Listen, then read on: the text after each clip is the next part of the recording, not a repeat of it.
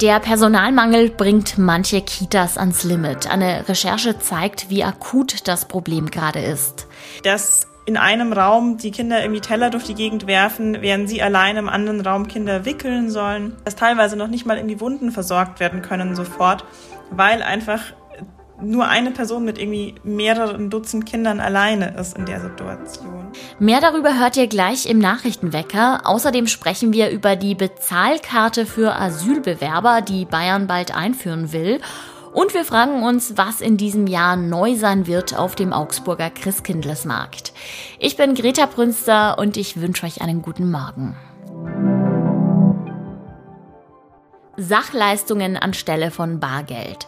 Das sollen Asylbewerber in Bayern bald bekommen. Das Kabinett hat die sogenannte Bezahlkarte auf den Weg gebracht und will damit noch vor den anderen Bundesländern loslegen. Ab dem Frühjahr sollen Asylbewerber mit so einer Karte alles einkaufen können, was sie eben so benötigen. Die Hoffnung vieler Politiker ist, dass Bayern oder insgesamt Deutschland damit bei Geflüchteten weniger beliebt werden könnte eben weil sie kein Bargeld mehr in die Heimat schicken können oder womöglich gar Schleppern in die Hände drücken. Ganz ohne Bargeld geht es aber natürlich trotzdem nicht. Eine kleine Summe ist weiterhin vorgesehen, zum Beispiel für Dinge wie Fahrkarten.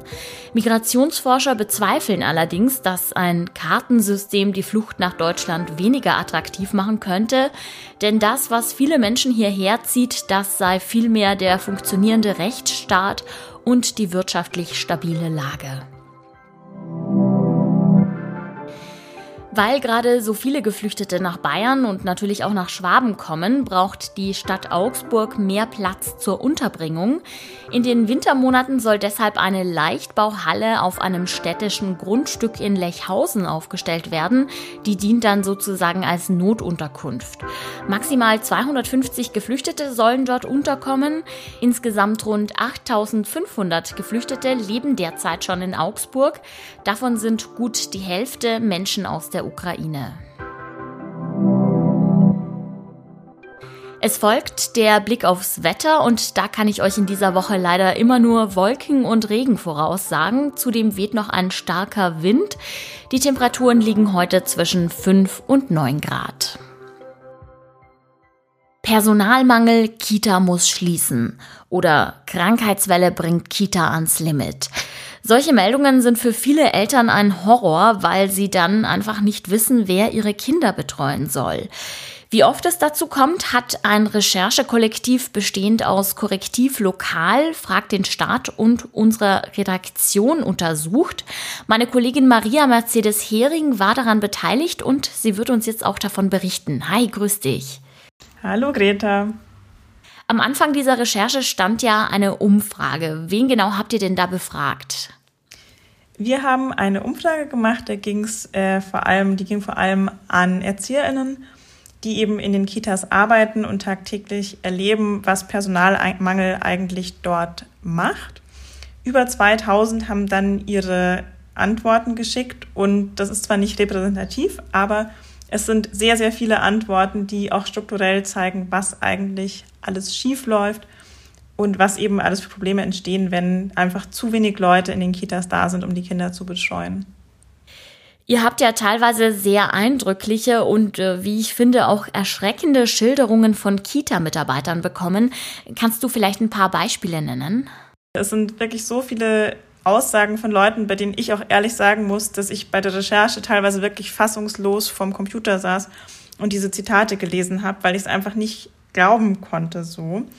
Ähm, das geht los damit, dass Betroffene einfach schildern, wie sie einfach sich halt nicht in zwei teilen können und so wenig Leute in der Kita arbeiten, so wenig Leute zur Verfügung sind, einfach, dass sie nicht auf die Toilette gehen können über Stunden, dass in einem Raum die Kinder irgendwie Teller durch die Gegend werfen, während sie allein im anderen Raum Kinder wickeln sollen, dass teilweise noch nicht mal irgendwie Wunden versorgt werden können sofort, weil einfach nur eine Person mit irgendwie mehreren Dutzend Kindern alleine ist in der Situation.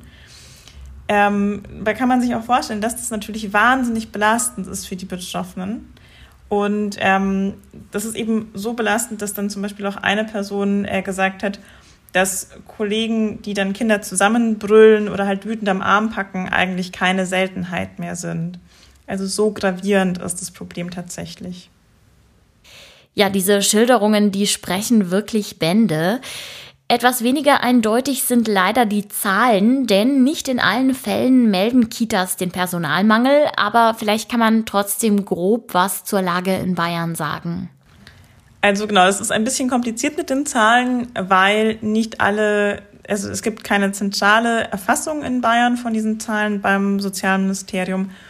Und ähm, die Zahlen, die wir jetzt auch dafür recherchiert haben, sind immer nur Mindestzahlen. Und ähm, man kann auf jeden Fall sagen, dass über 3000 Meldungen dabei zusammengekommen sind von Kitas in Bayern aus dem letzten Kita-Jahr, bei denen eben es große Personalengpässe gab.